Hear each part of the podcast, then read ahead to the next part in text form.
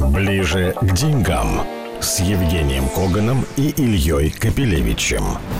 Итак, мы ближе к деньгам с Евгением Коганом, автором популярного финансового телеграм и YouTube канала Биткоган. Жень, как ни странно, новостей про деньги очень много, и они у нас э, захлестывают. Новость первая. Курс доллара в России превысил 62 рубля это уже считается неким переломом тренда, потому что мы находимся в периоде налоговых платежей, причем крупных, полугодовых налоговых платежей. Видно, что эти налоговые платежи в этот раз не обращают рубль вверх чего многие, прямо скажем, опасались. То есть все говорят о тренде. Тренд переменился. Согласен ли ты с этим? Да, я с этим согласен. Давай прежде всего скажем так. Налоговый период завершился в действительности несколько дней назад. Обычно он до 25 числа идет. Но вопрос не в этом. Если ранее он очень сильно влиял на курс рубля, то сегодня нет. Последние дни мы видим неуклонное укрепление доллара. Экспортеры начинают потихонечку вздыхать. И, кстати говоря, мы видим, что котировки акций экспортеров, это и Роснефти, и Норильского никля, и Русагра, и Мечела, и других компаний очень бодро отпрыгнули моментально от своих минимальных значений. Так что все здесь как бы по науке. Да, действительно, курс доллара сейчас потихонечку стал укрепляться. И не только доллара, это и курс юаня, и курс ну, остальных валют относительно рубля. Женя, вот теперь самый интересный вопрос. Благодаря чему это происходит? две опции, как можно этот вопрос ответить. Точнее, три. Валюта стала более востребована в рамках растущего, предположим, но мы не знаем, пока не видим параллельного импорта. Второй вопрос. Экспортная выручка вследствие наших, так сказать, э, неурядиц э, с турбинами или с чем-то еще в поставках газа, которые там все-таки значительно сокращаются. Хотя поставки нефти, судя по тем данным, которые появляются в открытом доступе, растут. Значит, вторая возможная причина сокращения экспортной валютной выручки. Наконец, третья, которую, например, агентство Bloomberg считает наиболее вероятной. Во-первых, э, важный факт, что в два раза растут объемы торговли юанем на московской бирже, вот в два раза неделя к неделе. Уж от начала года или там, скажем, с марта месяца, я даже не скажу сейчас точно, во сколько они выросли, но объем торгов юанем на московской бирже превысил объем торгов евро.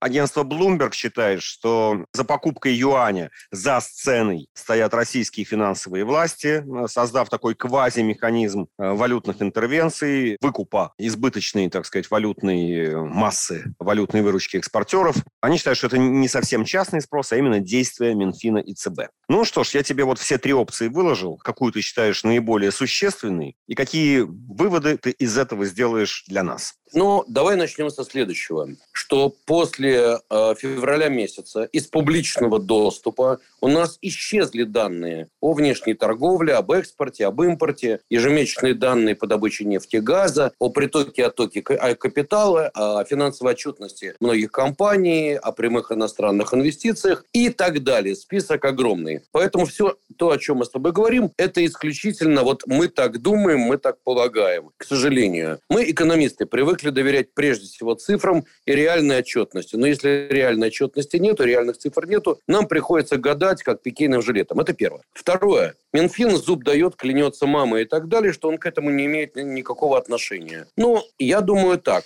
А где он дает зуб? Нет. А где? Где, где, он, где он делал такие заявления, что он не имеет отношения? Он не нет, делал ну, никаких не... заявлений, что он имеет отношения. Он вообще хранит молчание. Не, ну тут немножко другое. В неформальных разговорах я просто знаю это и общались. Они говорят, что нет, это не мы. Смотри, я охотно верю. Дело в том, что вполне возможно, что это не Минфин, а кто-то другой, третий, четвертый, какой-нибудь банк или какая-нибудь финансовая компания или какая-нибудь крупная промышленная компания, которые э, уполномочили действовать в этих целях. Это не важно. Важно следующее. Мы видим, что кто-то большой, неуклонный, постоянно приобретает очень большие объемы, ну, в данном случае, скорее всего, юаней, которые явно влияют на торги и ведут к тому, что рубль потихонечку слабеет. Через ну, юань, слава именно Богу. через юань, через, то есть опережающим темпом, а... темпом. И Bloomberg тоже на графиках показывает, что рост юаня опережает рост доллара. То есть сначала объемы в юане растут у нас торгов, и следом начинает доллар проседать. То есть именно через ну, юань, а не через доллар как таковой. В принципе, да. Смотри, мы последнее время не раз и не два говорили о том, что доллары сейчас проблематичны с точки зрения инвестиций. Ну так поменяйте доллары на юани и получите все бенефиты. Я вот смотрю на собственный счет у одного из российских брокеров. Да, я поменял. И у меня сейчас по юаням плюс 10 примерно процентов. Ну, не так и плохо. И да, я вижу, что курс юаней действительно растет достаточно бодренько практически каждый день. Поэтому для меня юань в данном случае это некий квази-доллар. Да, я думаю, что кто-то целенаправленно покупает эти самые юани. Ну, а то, что ребята рассказывают, что это не они, ну, хорошо, значит, не они, кто-то другие. В нашей, так сказать, полузакрытой экономике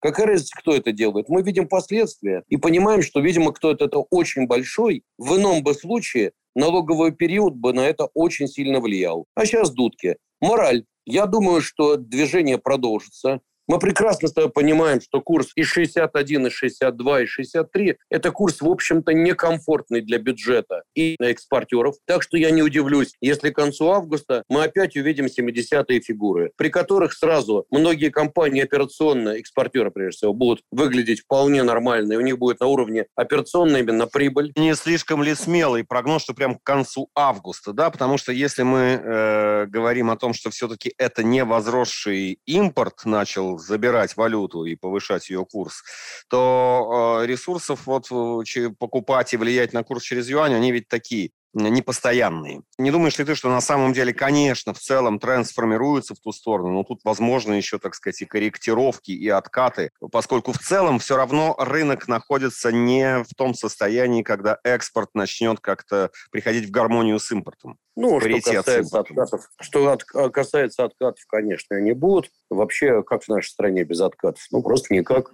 Вот, но я шучу. А если серьезно, то Понимаешь, какая штука? Мы же понимаем, что раз заработал вот этот механизм, то дальше, ну, будет наивно и глупо. Почему я делаю такие прогнозы? Будет просто странно, если механизм найден, и сейчас быстро не приведут, скажем так, доллар туда, где он, по идее, более комфортен. Поэтому я делаю такое действительно смелое предположение. Может быть, я ошибаюсь, а я не вездесущий, и мы уже видели, как доллар да, один раз доходил. Понятно, аргумент понятен. Раз механизм найден, то он теперь уже будет работать достаточно, так сказать, стабильно и э, безоткатно. Теперь, слушай, другие цифры. Ну, в мире, конечно, обсуждают очень сильно цифру 0,9% снижения ВВП США во втором квартале. Это, во-первых, гораздо больше снижение, почти в два раза, чем ожидали консенсус разных экономистов и аналитиков. Во-вторых, это второй квартал подряд. В-третьих, ну, естественно, есть политические факторы. Там администрация Байдена говорит, да нет, это не рецессия, это технические моменты, мы на правильном пути. Все, кто критикуют США, они где-то потирают руки и злорадствуют. Вот уже минус 0,9, значит, все, скоро крах. Ну вот к этому всему, например, очень хорошо добавил мэр Нью-Йорка. Меня прямо, так сказать, я под впечатлением. Он заявил, Уолл-стрит ожидают, ну, я уж не помню там по-английски, как он сказал, ну, что-то ужасное, короче, ожидают ожидает Уолл-стрит, нечто такое, чего еще никогда не было. Ну, оперируя, естественно, перед нами действительно цифры довольно-таки нехорошие, очень высокая инфляция, рекордная, и в Европе она рекордная. Соответственно, там центральные банки вынуждены повышать ставки. Соединение инфляции высокой с падением, да, действительно называется словом стагфляция, которым можно очень многих напугать. Что ты думаешь о вот таких, э, ну, скажем, я про Адамса в данном случае говорю. Я не говорю про тех, кто, так сказать, на Америку Америку смотрит искоса. Я говорю про мэра Нью-Йорка.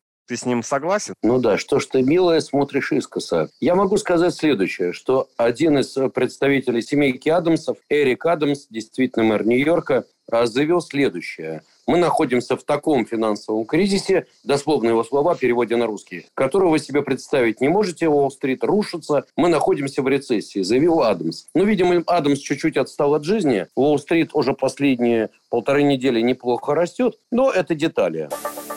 Ближе к деньгам с Евгением Коганом и Ильей Капелевичем мы пытаемся оценить перспективы большого кризиса западной экономики, рекордные цифры инфляции, при этом два месяца подряд рецессия в Соединенных Штатах. Вот есть у тебя ощущение, что мэр Нью-Йорка прав? Ты знаешь, это тот случай, когда и он прав, и бабушка Елен права, которая всех убеждает, что я не такая, я, я жду трамвая, а именно, вернее, не она, а как бы американская экономика, что все нормально, все под контролем. И Паул, который говорит, что, ребят, инфляция взята под контроль, и все будет хорошо. Слушай, рынок говорит о следующем. Если мы смотрим на доходность американских десятилеток, то они очень сильно упали. Они еще недавно были на уровне где-то примерно 3,4, 3,3% годовых. Сейчас они примерно 2,7. То есть падение, в общем-то, на 60 базисных пунктов. Это много для десятилеток. Это значит, они примерно 5% подпрыгнули в цене. То есть рынок перестал немножко бояться инфляции.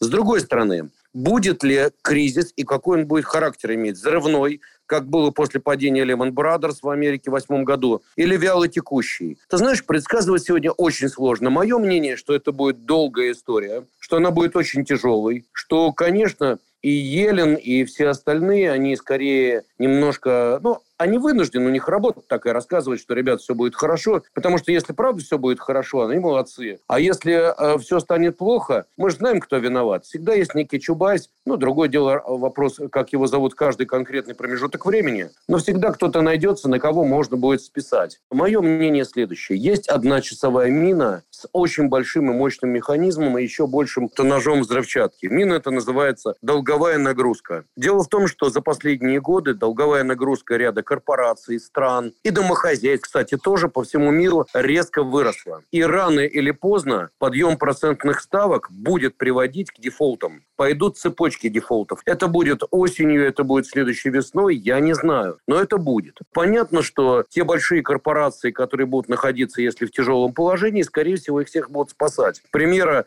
Lehman Brothers всем хватило. Все уже поняли, выгоднее спасти. Напечатать денег и спасти. Но факт остается фактом. Долговая нагрузка огромна. Очень много корпораций сегодня имеют долговую нагрузку более чем высокую. И самое главное следующее. Понимаешь, в чем тут есть проблемка? Такая, опять же, мина. Дело в том, что все экономисты смотрят по корпорациям на долг против ебеда. Ну, ребят, в чем проблема? Да, долги большие, да, они выросли. Но ебеда-то, о, как выросло, все хорошо. Но они забывают об одной вещи. В случае стагнации, в случае замедления продаж, вдруг мы увидим резко, что ебеда падает. Может в два раза упасть, может в три. Это нормально, это бизнес. В этом ничего трагичного нету. Но по ковенантам предприятия, у которых были там два или три соотношения долг и беда, вдруг станут 6 или 10. А ты же понимаешь, что когда у предприятия долг и беда 10, у него начинают сыпаться все ковенанты. То есть мы должны понимать следующее. Могут совершенно из ниоткуда возникать долговые цепочки и кризисные моменты. И вот это, я думаю, будет. Но не сейчас, а чуть позже. И триггером может послужить либо падение какого-то небольшого или среднего банка, может триггером послужить провал долгов какой-то корпорации. Или страны. А может, или страны, а может просадка недвижки. Мы забываем, что очень много левериджей долговых обязательств, как это было 14 лет назад, базируется на недвижке. Недвижка в последнее время росла. Но процентные растущие ставки, они начали приводить к тому, что в Америке она стала очень сильно стопориться. Общаясь с друзьями, которые работают по недвижке в Америке, они говорят, рынок резко перевернулся. Был рынок продавца, продавец диктовал условия, все. Сейчас уже покупатель, буквально несколько месяцев, и все перевернулось кверх дном. Я думаю, что эти процессы пойдут по всему миру. И американская недвижка может начать просаживаться, и это может послужить в том числе триггером для новых неприятностей. Поэтому я не хотел бы сейчас усугублять как и кричать «ужас-ужас», пока еще не ужас. Но мэр Нью-Йорка, в принципе, говорит о том, что, ребята, проблемы есть. Но дальше уже начинаются политические игры. Я могу сказать ужас, могу сказать катастрофа, могу сказать, что